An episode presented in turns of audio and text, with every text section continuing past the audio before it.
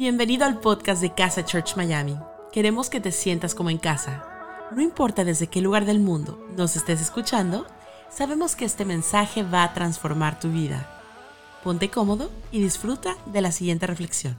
Bueno, mi nombre es Ese y junto con mi esposa Marce eh, lideramos esta preciosa comunidad que se llama Casa y nos somos casi que fanáticos de la amistad. Nos encanta porque creemos que las cosas más lindas suceden en los círculos pequeños, en esos espacios cuando uno empieza a contar las historias personales que ha vivido. La semana pasada comenzamos una serie que se llama Por Dios. Espacio por Dios. Nuestra, nuestro objetivo más grande es que entiendas de que todos los que conocemos como grandes héroes en la Biblia son personas tremendamente normales. Gente normal. Dios usa gente normal. De hecho, la semana pasada comenzamos hablando de aquellos que son inseguros que Dios usa gente insegura. Y fuimos preguntando a algunos y algunos inseguros nunca contestaron, pero muchos inseguros fuimos dando el paso de decir, Dios puede hacer algo con mi vida, Dios puede hacer algo conmigo y si es así, yo quiero empezar este año diciendo que todo lo, lo normal que yo soy, multiplicado por lo sobrenatural que mi Dios es, da un resultado increíble. Y esos son los resultados que vemos en la Biblia. Y mi esposa y yo, si algo que nos fascina son las series. Siempre estamos mirando como alguna nueva serie. Eh, estamos en este momento en una etapa muy difícil de nuestra vida y es que estamos sin serie.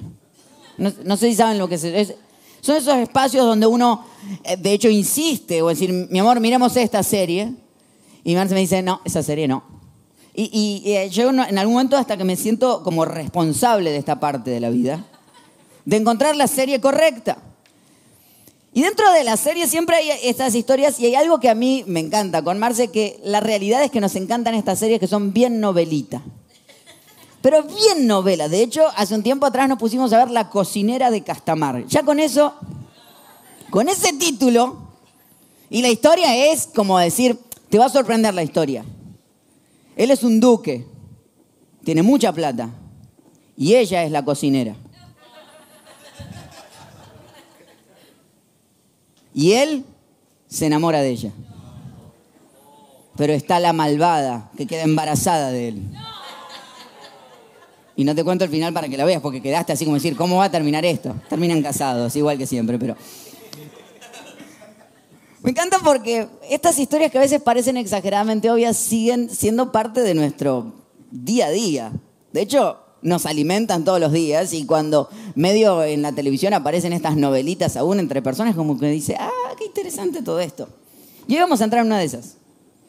Es la historia de Esther. Si nunca leíste la historia de Esther, que está en el libro de Esther, que está en la Biblia, es apasionante. Es de esas historias que uno dice, parece escrita para que sea novelita. La cocinera Esther de Castamar. Y quiero que vayamos al, libro de Esther, capítulo 4, se los quiero leer. Quiero darles un poquito de contexto. Esther es judía y está en el reinado de Persia. El rey de Persia un día se levanta y está ahí comiendo, haciendo un festín, celebrando, está borrachín y dice, ¿por qué no traen a mi esposa? Porque quiero que mi esposa, que la vea, que todos vean qué bella es mi esposa. Y él se cree el gran rey de Persia y la esposa dice, yo ahí no voy. Mi mujer domina y eso me gusta, así. Ella dice, yo no voy. Él se enoja y el rey de Persia firma un tratado interesantísimo que dice, todos los hombres deben ser los mayordomos y los mejores de su casa. Y todas las mujeres deben obedecer a sus esposos. Rarísimo el decreto.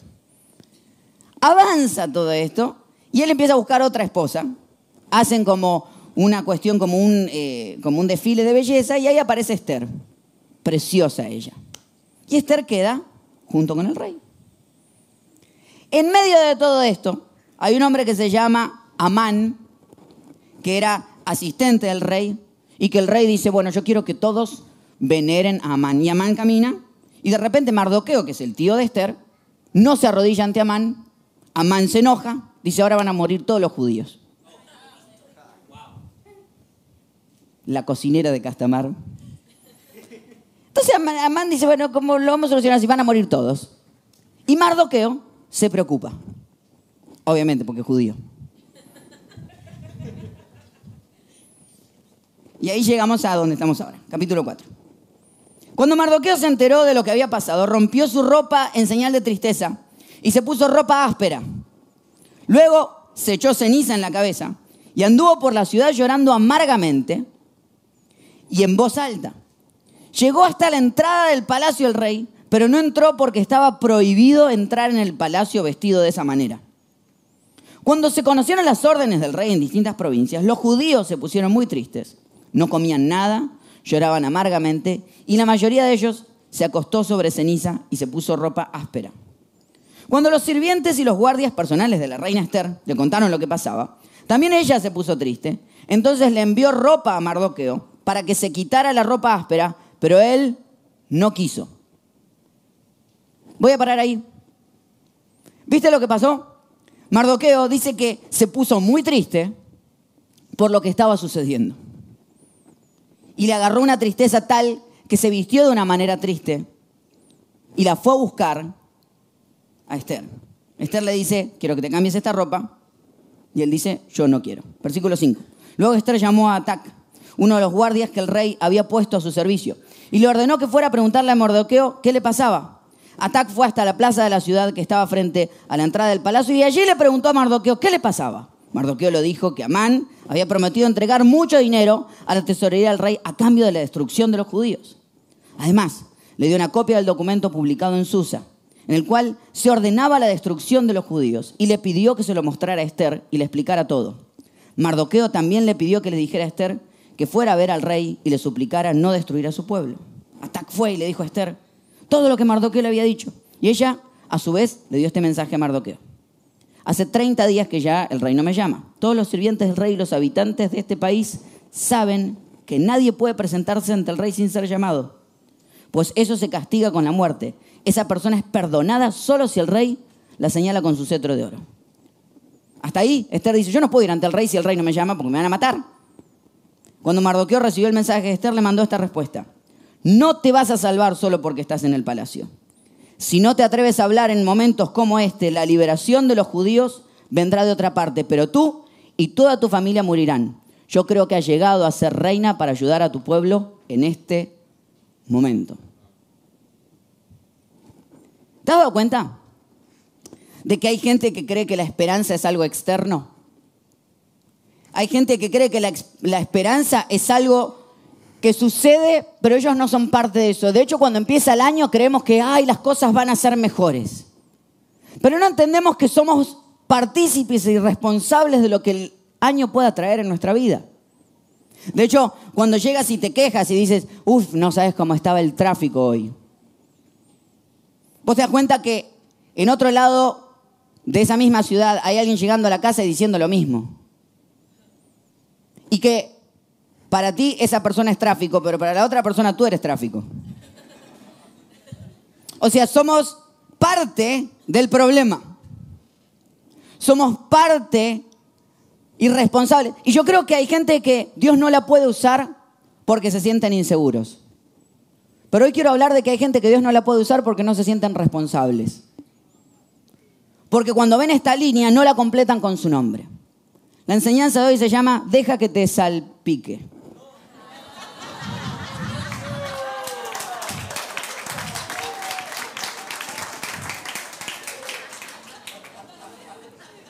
Hay gente que está diciendo, ¿qué pasó? ¿De qué me perdí? Hay gente que no se quiere sentir responsable de la vida que está viviendo y de las cosas que están pasando a su alrededor. Y tenemos el mundo que tenemos porque hay gente que no se deja salpicar por el llamado de Dios para hacer algo en su vida. Y hoy es un llamado a que te despiertes. Y ese es el llamado que Mardoqueo, el tío de Esther, le hace a Esther. Entonces dice que cuando sucede todo esto, que los van a matar a todos, se pone triste, se pone una ropa áspera que de hecho era una ropa que les raspaba mucho, se pone ceniza en la cabeza y va directo a ver a Esther. Era la costumbre para demostrar que tenían que estar tristes. ¿Y viste lo que sucede? Cuando él llega a la puerta del reinado, dice, no lo dejan entrar, porque claro, no podía entrar de esa manera triste en el reinado. Y lo que hace Esther es tratar de mandar ropa distinta. ¿Sabes qué pasaba? En esa época lo que se entendía era que cuando estabas muy triste por dentro, necesitabas demostrarlo por fuera. Que tu ropa externa y tu vida tenía que demostrar que estabas muy triste por dentro. De hecho, era una ropa áspera. Ni siquiera usaban ropa interior en este caso para que la raspara en serio. Dejo que sus mentes vuelen hasta donde quieran. Y los traigo de vuelta. Y ante tanta tristeza que él quiere mostrar hacia afuera y que le dice a Esther, mira lo que nos está pasando, Esther le dice, acá te mando ropa nueva. Porque cuando no queremos ser parte de un problema que alguien pone de manera exterior, lo que queremos es cambiarle el exterior para que no nos muestre lo que está pasando por dentro. La primera manera de dejar que las cosas te salpiquen es no taparlas. El hecho que le cambiaran la ropa a Mardoqueo no cambiaba la situación de que los iban a matar a todos. Pero hay algunos de nosotros que vivimos así. Si no lo veo no me afecta, como la cuenta del banco. Si no abro la tarjeta de crédito, no sé qué tan mal estoy. Si no me subo a la balanza, no sé cuánto subí en Navidad.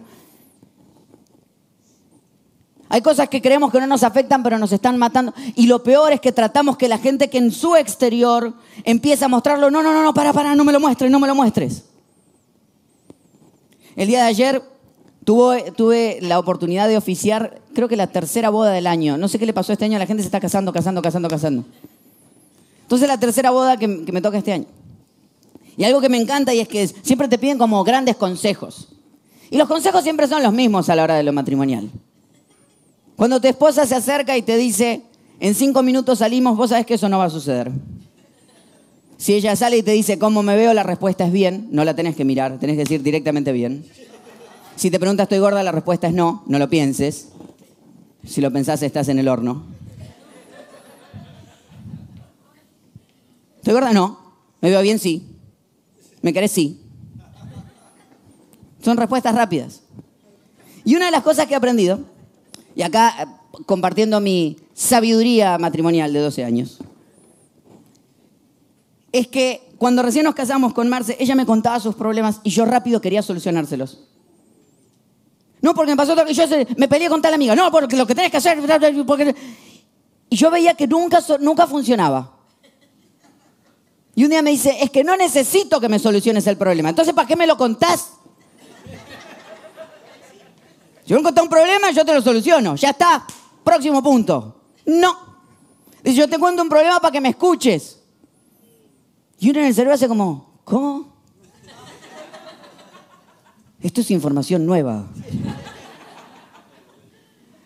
No necesito que me soluciones las cosas, necesito que las veas. Hay mucha gente en este mundo que no necesita que le soluciones los problemas, necesita que los veas. Necesitas que no trates de tapar su dolor, ponerle algo arriba y olvidarte como que eso no sucedió. Es tratar de decir yo soy parte de lo que está pasando. Creo que hace un par de días atrás fue el Día Internacional de la Depresión. Y la depresión tiene que ver con eso, con gente que está necesitando empezar a hablar lo que está pasando en su cabeza y en su alma. De hecho, hablaba con mi mami hace unos meses atrás. Y hablábamos de cuántos casos hemos escuchado en el último tiempo de personas que han pensado en suicidarse.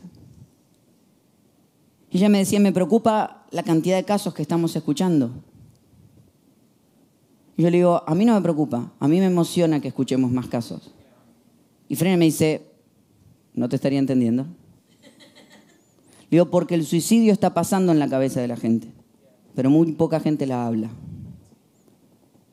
Casa es un espacio donde no tapamos tu dolor. Queremos que lo hables. Por eso cuando lo hables no vas a escuchar juicio directamente. No, no, eso no está pasando. Todo va a estar bien, todo va a estar bien. No pasó nada, no pasó nada. Pasó Sí, sí pasó. Y creemos que las cosas van a estar bien. Pero necesito que para que estén bien yo pueda expresar aquellas cosas que internamente estoy viviendo. Me encanta porque cuando cantamos hace un rato que todo va a estar bien, el, quien lo cantaba hacía una expresión completa de todo lo que estaba viviendo y terminaba diciendo todo va a estar bien. A mí me encanta esa manera de decirlo. No quien dice todo va a estar bien porque cierra sus ojos a la realidad, sino porque los abre completamente, expresa las cosas que está viviendo y al final cierra diciendo, pero tengo un Dios que está de mi lado, por lo cual creo que todas las cosas van a estar bien.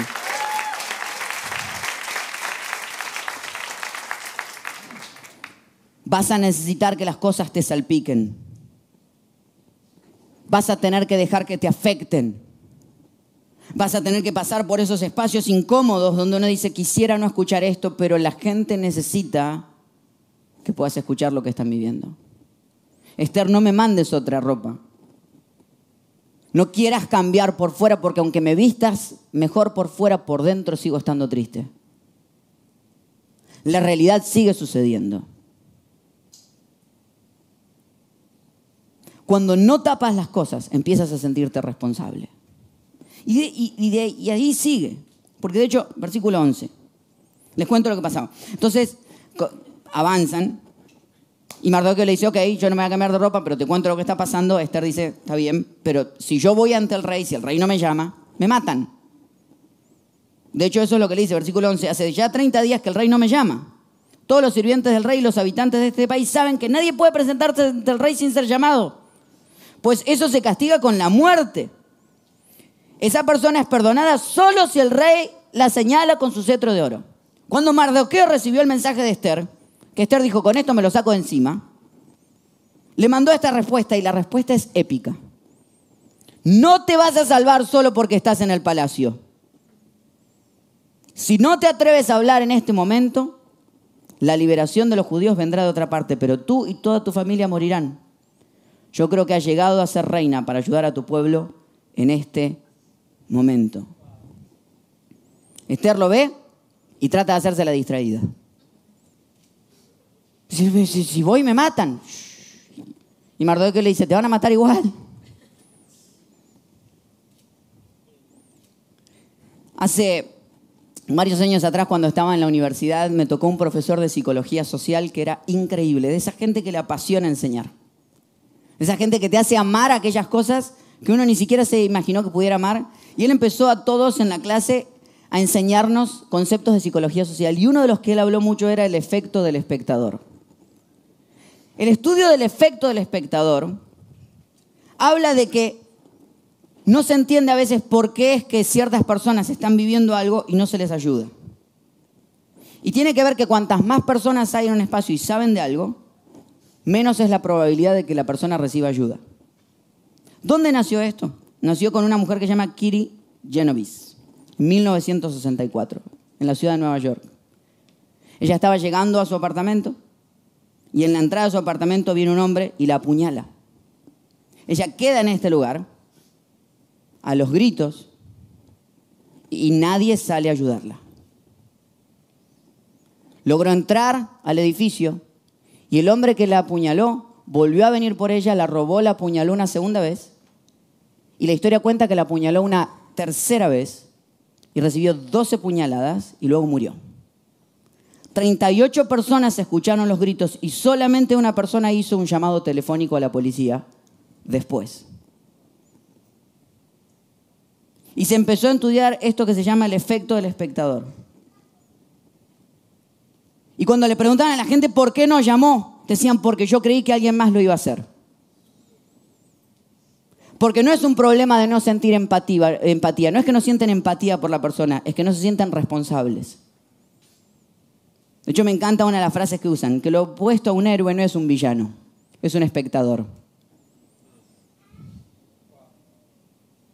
En esta vida no estamos llenos de villanos, estamos llenos de espectadores. Personas que ven el dolor y creen que alguien más va a ser el que ayude. Que le preguntan y dicen, ¿Por qué no ayudaste? Porque pensé que alguien más iba a llamar. Y si yo te pregunto, seguramente te habrá pasado más de una vez de ver una situación en la que no actuaste porque creíste, alguien se va a hacer cargo. Y eso es lo que Mardoqueo hace con Esther. Esther dice, bueno, alguien más se va a hacer cargo. Y Mardoqueo le dice, no, no, te toca a ti. Y si tú no hablas en este momento, a ti también te van a matar. Tú también vas a ser parte de lo que está pasando. Para ser partícipe de una esperanza tienes que sentirte responsable de lo que está sucediendo. Tienes que sentirte responsable de las cosas que están pasando. Mi abuela cada vez que terminaba el año, había tenido, tenía una práctica bastante graciosa, que no voy a hacer en vivo para no insultar a nadie, pero lo que hacía era insultar el año que acababa de pasar. Con una técnica que le habían enseñado en italiano, que era hacer el corte de manga. No lo voy a hacer, no se preocupen. Si no saben lo que es, no se preocupen, no se están perdiendo de nada. Busquen en Google, corte de manga. Y ella me decía, cuando cruces y llegan las 12, le vas a decir, ¡ay! Y haces el corte de manga el año anterior. Como que el culpable de todo lo que ella había vivido tenía que ver con que el año había sido malo. Con que el problema eran los políticos. Con que el problema era la gente que estaba alrededor. Pero nunca ella te decía, tal vez el año no fue tan bueno porque yo no fui parte de que el año sea mejor. Hablando de novelitas, están todos, estamos todos, están todos, se, puso afuera como que estuviera afuera. Estamos todos enganchados con lo de Harry y Meghan con la corona. Estamos todos viendo ahí qué hace Harry y Meghan. Dice, no, cómo lo maltrata la prensa, pobre hombre. El otro día hablábamos con, con mi esposa. Es decir, qué triste dos personas pobres hablando de este hombre que tiene tanta plata, ¿no? No, lo que él debería hacer cómo lo trata la prensa, por Dios. No nos damos cuenta que si la prensa lo persigue es porque a alguien le interesa. Porque yo te voy a asegurar algo, todo lo mueve el dinero. Y la prensa no va a publicar algo que la gente no consuma. Entre ellos, aquellos que estamos viendo qué hace Harry.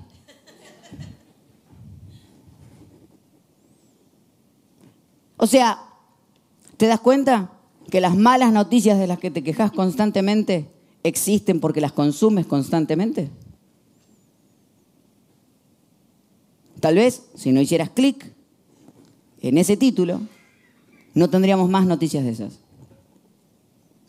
Tal vez si no te engancharas en esa discusión, no estaríamos, no siguiéramos discutiendo el mismo tema. Pero necesitamos que alguien se pare y diga, esto es una locura y necesita frenarse. El bullying sucede porque estamos todos mirando y nadie dice, esto tiene que detenerse. Hay gente que Dios no puede usar por insegura, pero hay gente que Dios no puede usar porque no se sienten responsables. Que ven ese espacio del por Dios y no se animan a poner su nombre ahí. Que no dicen, yo soy el responsable de que este mundo sea un mejor lugar. De hecho, Mardoqueo hace algo raro, porque según el estudio de el efecto del espectador, lo que necesitas hacer es hacer que la persona se sienta única para que ayude. De hecho, decían que si te están atacando y necesitas ayuda de alguien y ves un grupo, lo que necesitas hacer es contacto visual con alguien. Porque la persona no puede resistir cuando lo miras a los ojos y le dice, ayúdame. Mardoqueo hace algo raro. Porque va a Esther y le dice, más te vale que ayudes, pues si no te van a matar a vos también. Pero te aviso, si vos no hablas, la salvación va a venir de algún otro lado. Y me puse a pensar, mala técnica, Mardoqueo. Pues si querés que te ayude, le decir, si no ayudas vos, ayuda a alguien más. Esther dice, bueno, que ayude a alguien más. Y si ese alguien más va a salvar a todos los judíos, yo soy judía, me va a salvar a mí también. Porque me van a matar a mí. Pero algo hizo clic. Algo le hizo sentir a ella que si bien Dios podía usar a alguien más y podía pasar de que alguien más tomara la responsabilidad, ella dijo, este es mi espacio, a mí me tocó hacer esto. Y a veces que la muerte no tiene que ver con perder la vida, sino con no haberla vivido. Con gente que dice, puede tocarle a cualquiera, pero a mí me toca hacer las cosas. Y este mundo va a ser un mejor lugar cuando tú dejes de decir a otros les toca y empieces a decir, a mí me toca hacer que esta oficina sea un mejor lugar. A mí me toca hacer que este mundo sea un mejor lugar. La liberación puede venir de otra parte, pero yo quiero ser parte de esa liberación. Dios puede usar a otra persona, pero yo quiero que Dios me use a mí.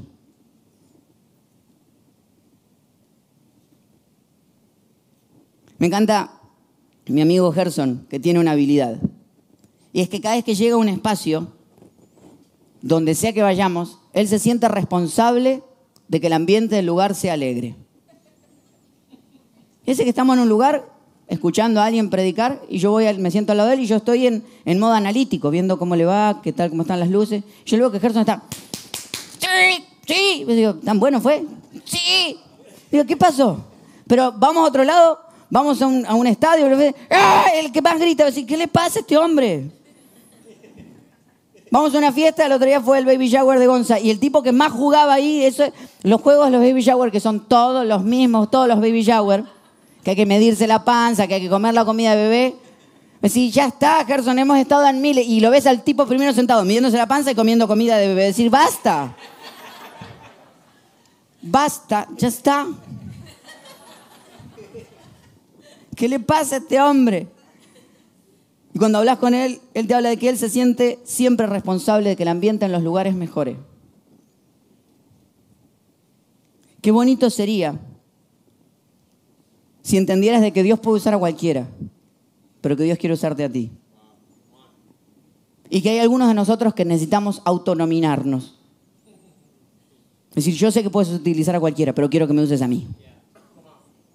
Quiero que cuando vayas a poner un espacio en esa línea, quiero que me, quiero que me elijas a mí.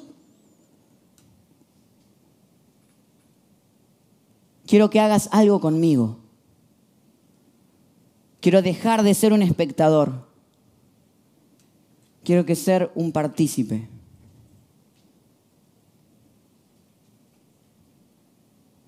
Me encanta esta frase. Lo único que tiene que suceder para que las fuerzas del mal triunfen es que la gente buena no haga nada. Este año, este mundo va a ser un mejor lugar porque tú estás en él. Y porque tú te vas a autonominar. Es decir, ¿están buscando un héroe? Aquí estoy.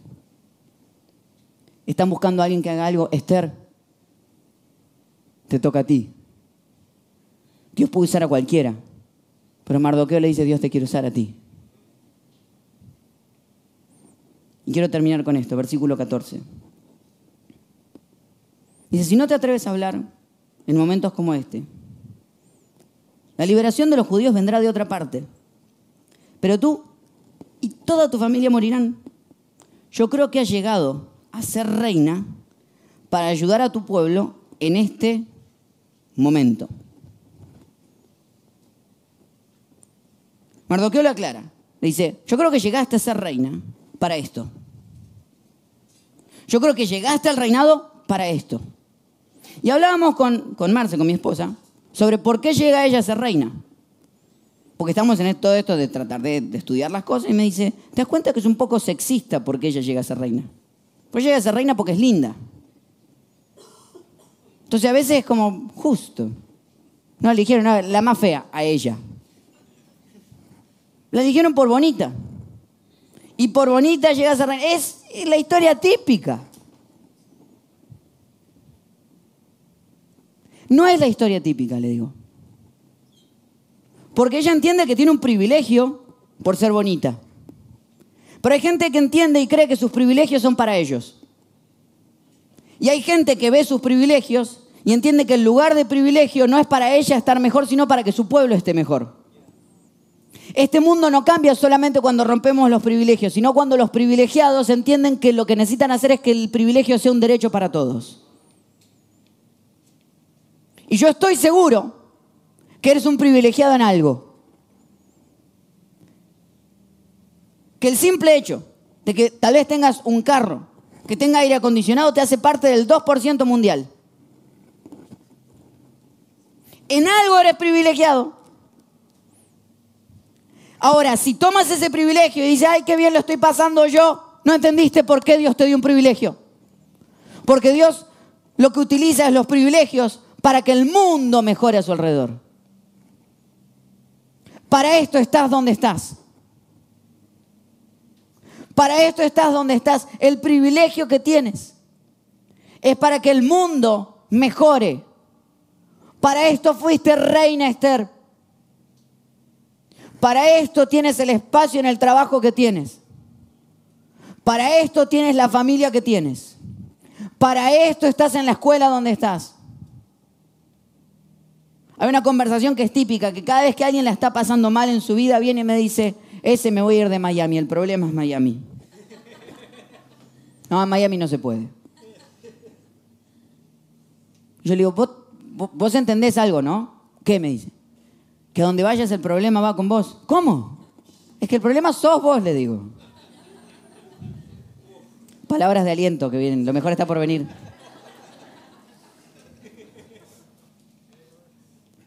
Es que el, problema no cambia cuando cambias de lugar. El problema cambia cuando cambias tú. Cuando dices, ¿qué, ¿qué, tan responsable puedo ser yo de mi vida?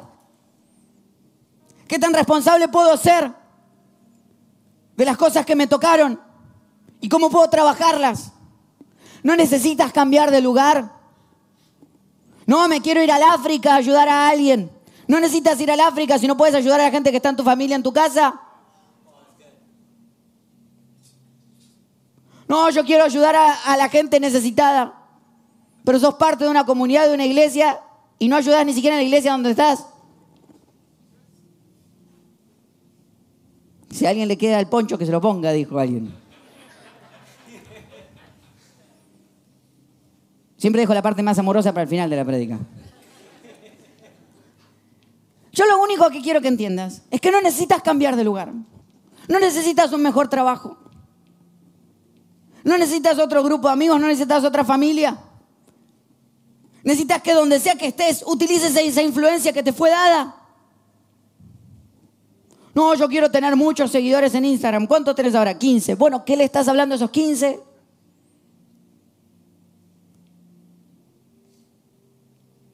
¿Cuáles son tus comentarios? Cuando entras a las redes sociales y no, las redes, Twitter es la cloaca. ¿Sos parte de la cloaca?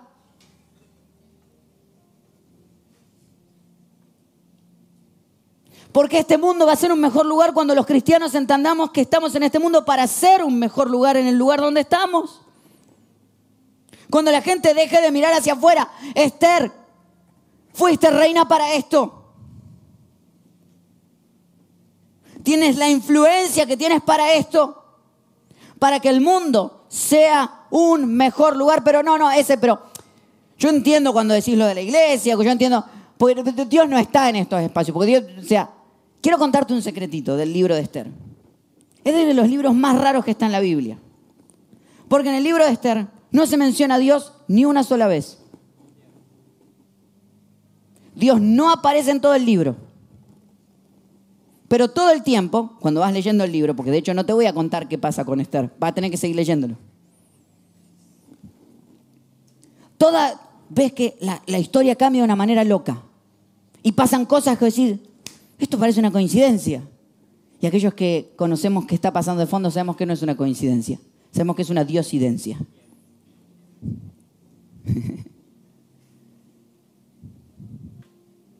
El libro de Esther nos muestra que para que Dios esté en un lugar no necesita ser nombrado, necesita ser reconocido. El libro de Esther nos muestra que no necesita Dios decir yo te puse en ese lugar. Necesita que tú entiendas que Dios te puso en ese lugar. Y que tú digas, Dios me tiene aquí por algo. Esta semana lo que vas a hacer es tomar lo que sea que te fue dado y utilizarlo para algo donde sea que estés y hacerlo mejor. Porque necesitamos gente que cuando vea el espacio vacío y el por Dios ponga su nombre ahí.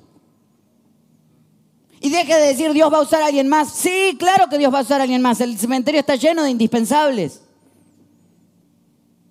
Pero la pregunta es si te va a pasar lo que le pasó a Esther. Cuando dice, entonces Esther le mandó esta respuesta a Mardoqueo. Reúne a todos los judíos que se encuentran en Susa y ayunen por mí. No coman ni beban durante tres días. También mis sirvientes y yo ayunaremos. Después de eso me presentaré ante el rey, aunque la ley no lo permita. Y si tengo que morir, moriré. Esther lo entendió todo. Dijo, yo no pienso seguir viviendo sin ser parte de los cambios que en este mundo vayan a suceder. Y si tengo que morir, voy a morir. Pero voy a morir habiendo intentado hacer de este mundo un mejor lugar. Voy a abandonar este espacio habiendo hecho algo.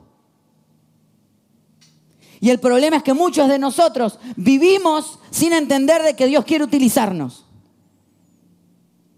Y te toca el corazón entender que Dios usa gente normal, pero estás todo el tiempo diciendo, ¿será a mí? ¿Será a mí? Sí. Ahora, Dios puede usar a alguien más, pero la pregunta es, ¿cómo vas a abandonar esta tierra tú? Y ni siquiera estoy hablando de ir o no al cielo, ¿eh? Estoy hablando de que el cielo empiece desde hoy.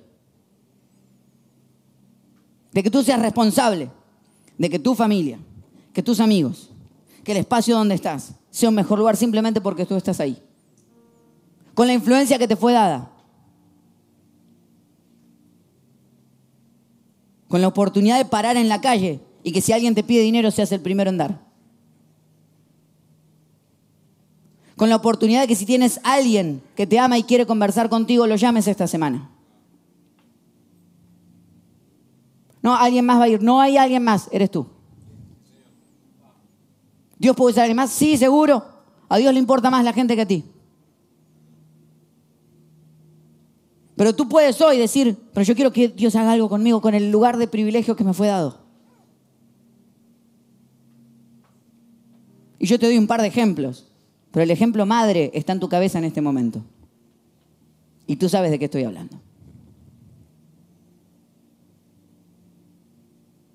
Porque lo que te estás dando cuenta es decir, uy, hay un espacio donde, donde yo puedo hacer algo.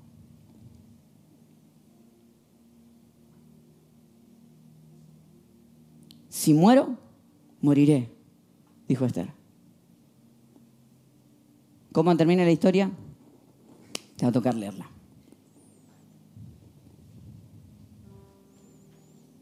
Pero lo que me interesa es saber cómo va a terminar tu historia. En estos, en uno de los viajes que hicimos con mi esposa, estuvimos con un amigo que vive en Italia y nos contaba un ejemplo que está en el foro romano. Cuando uno va a Roma, está el Coliseo y enfrente del Coliseo está lo que llaman el Foro Romano.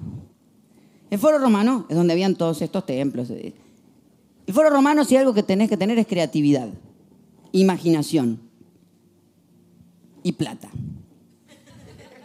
Pues cuando yo fui con mi esposa y yo no teníamos más plata, me dijeron, ¿quieren comprar la guía? dije, no, no, no, vamos así. Deme la guía de audio y la compartimos con mi esposa así. Y lo que pasa es que lo único que uno ve son piedras. Entonces vos estás escuchando, allí al frente usted está viendo la iglesia de no sé qué. Estuviste 10 minutos escuchando el audio y de repente te das cuenta que estuviste mirando para el lado incorrecto. Estaba mirando un semáforo. Ah, ya. Una creatividad tenés que tener. Pero algunas cosas, porque lo único que dice, esa es la iglesia. Lo único que ves de la iglesia es un par de columnas. Pero uno de los que está muy formado, y me contaba mi amigo, es el templo de Antonino y Faustina. Dos nombres buenos para si le quiere poner a sus hijos. Antonino y Faustina. Está en el foro romano. Quiero que vean la foto de este templo. El templo de Antonino y Faustina. Que Antonino lo construyó para su esposa Faustina. Cuando Faustina murió, él hizo este templo. Lo interesante de este templo lo interesante de este espacio es que las columnas son sólidas, están armados en una sola pieza. Y de hecho lo que intentaron era que las columnas fueran tan profundo como pudieran, no solamente lo que uno pudiera ver, sino la base de las columnas. Y cuenta la historia que pasados los años, los bárbaros quisieron venir a destruir este templo. Y colgaron sogas de cada una de estas columnas y trataron y empezaron a tirar, pero no pudieron, porque las columnas eran tan fuertes que iban profundo hasta el fondo y estaban en una sola pieza, que no lograron tirar las columnas que al día de hoy en el foro romano es de las pocas cosas que uno puede ver. ¿Y cómo me puedo dar cuenta de eso? Pongamos la foto de vuelta. Si te das cuenta, arriba en las columnas tiene dos líneas. Esas dos líneas que ves en la parte alta de las columnas son las líneas que dejaron las cuerdas cuando trataron tirarlas. ¿Qué hacen las líneas? Cuentan la historia de alguien que, de alguien que quiso destruirlas pero no pudieron. Me pregunto, Si aún las líneas de tus heridas que quisieron tirarte y no pudieron no sirven de testimonio para que otros puedan ver que Dios es cierto. ¿Y dónde está el nombre de Dios? No está escrito, pero está en cada uno de los detalles de lo que has vivido. Porque no son solo tus privilegios los que Dios quiere utilizar, son aún tus heridas. Esas heridas que te marcan y uno dice, ¿qué hago con esto? La cuentas al mundo y le cuentas a los demás que tú también lo estás peleando, pero lo que te quiso matar no te mató y estás vivo, por eso lo estás contando. Y vas a caminar por ahí y la gente va a decir, yo no sé qué pasó, y tú dices, yo sí sé qué pasó. Que estoy en una sola pieza, pero lo que está más fuerte debajo mío es mi base. Que no tengo un Dios que evita mis dolores, pero que promete que mis dolores van a servir para algo. Y que cuando la gente me vea, va a saber que yo soy una historia de que he permanecido y si yo pude, ellos pueden. Vas a dejar esta semana que el dolor te salpique. Vas a dejar esta semana de tapar las cosas. Vas a empezar a hablar. Vas a empezar a preguntar y cuando alguien te abra su corazón, vas a tomar el tiempo de escucharlo. Vas a poner tu nombre ahí y vas a decir, yo soy el responsable. Te vas a autoelegir. Vas a decir, Dios no necesita utilizar a nadie más, me tiene a mí. Y cuando digas, ¿qué puedo usar? Lo que tengas en la mano. El trabajo en donde estás. Las redes sociales que tienes. La lista de contactos. Y aún las heridas que te fueron hechas. Cuando quisieron derrumbarte. Pero no pudieron. ¿Y qué vas a hacer? Simplemente a veces mostrar las heridas y decirle a la gente, yo estoy vivo. Interesantemente, fue lo mismo que hizo Jesús, que cuando resucitó, separó ante sus discípulos y mostró sus heridas. Dijeron, quisieron matarme, pero no pudieron. Y si yo estoy vivo, tú también lo estarás.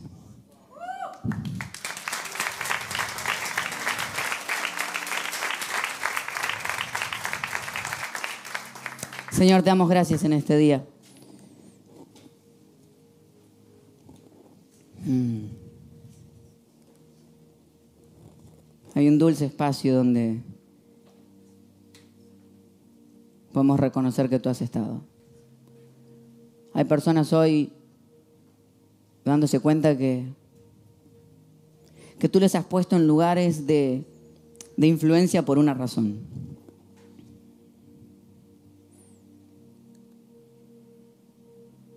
que tú les has dado privilegios o que tienen privilegios porque esta tierra y este mundo roto decidió que tienen privilegios, pero hoy ellos están decidiendo de que ese privilegio que les fue dado se va a transformar en un instrumento para hacer de este mundo un mejor lugar.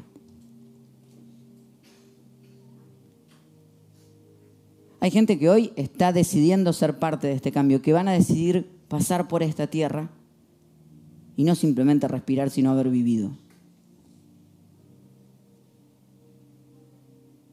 Mi Dios, úsanos a nosotros. De hecho, donde sea que estés, si te sientes cómodo, me encantaría que extendieras tus manos hacia adelante, como quien va a recibir un regalo. Y en tus palabras le digas, Dios, úsame a mí. Usa mis manos. Usa mi espacio de privilegio. usa mis heridas. Quédate con las manos hacia adelante, así. Mi Dios, tú lo estás viendo. Anota estos nombres míos. No necesitas buscar más. Aquí nos tienes. Haz con nosotros lo que desees hacer.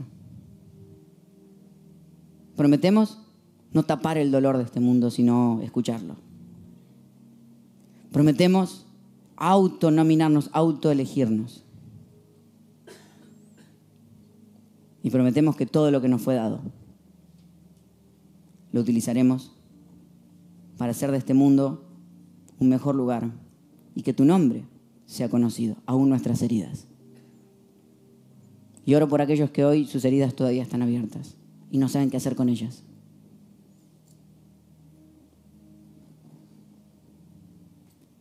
Mi Dios, que ellos puedan mirar hoy a tus heridas y ver que aún tus heridas tienen un propósito.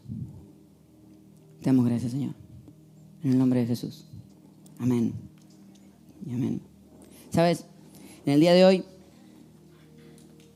la idea era hacer que el mundo se hiciera un poco más pequeño y te sintieras elegido y te autoescogieras. Que salieras de aquí con las ganas de que este mundo y este espacio sea un mejor lugar. Así que la tarea práctica es elige algo que puedas hacer mejor cuando salgas. Cuando dejes de ver este video, haz algo. Escríbele a alguien, agarra el carrito del supermercado y no lo dejes en el camino, ponlo entre los lugares de vuelta. Cuando vayas a darle propina al mozo, que sea la mejor propina que des. No sé. No sé qué será. Pero Dios te escogió y te dio un espacio para que hagas algo. Y tal vez lo que pase hoy es que te sucede como a nosotros, que uno empieza en esta relación con Jesús. Y uno dice, ¿hay tanto por descubrir todavía? ¿Sí? Por eso nos encanta hablar de que aquí no te invitamos a un cambio de religión. Quédate con la religión que quieras. Pero sí te invitamos a que tengas una relación con Jesús. Porque en la relación y en la conversación estas cosas suceden. Por eso si este es tu lugar, si tú lo que quisieras es, hoy, hoy yo quisiera empezar a tener una relación con Jesús. Hay algo que pasó mientras hoy hablábamos, el alma se me movió un poco. Y lo que quiere y lo que está sucediendo en tu alma es que quiere relacionarse con Dios. Si este es tu lugar, si esta es la persona, cuando yo diga tres, si estás en el estudio lo vas a decir con nosotros en voz alta, vas a decir Jesús, te necesito. Y si estás en los comentarios de este video, lo vas a escribir allí. Vas a escribir Jesús, te necesito. Cuando llegue a tres, si este es tu lugar. Jesús, te necesito a la una, a las dos, a las tres. Jesús, te necesito. Y mientras el chat y los comentarios se inundan y el auditorio le dijo una sola voz, me encantaría que si te sientes cómodo pudieras cerrar tus ojos y repetir después de mí y decir, Señor Jesús, te abro mi corazón. Te recibo en mi corazón. Quiero tener una relación contigo. Te necesito. En tu nombre. Amén y amén. Le damos un fuerte aplauso a las personas que tomaron esta decisión en el día de hoy. Gracias por habernos acompañado en esta enseñanza de Casa Church Miami. Esperamos que haya sido de mucha ayuda. Te invitamos a que lo compartas en tus redes sociales y que nos dejes tus comentarios. Para más información de nuestras actividades o para conocer más de nuestra iglesia, puedes ingresar en casachurch.miami y seguirnos en nuestras redes sociales. Antes de despedirnos queremos declarar bendición sobre tu vida. Que el Señor te bendiga y te guarde, que haga resplandecer su rostro sobre ti, que tenga de ti y de nosotros misericordia y que ponga en tu vida paz.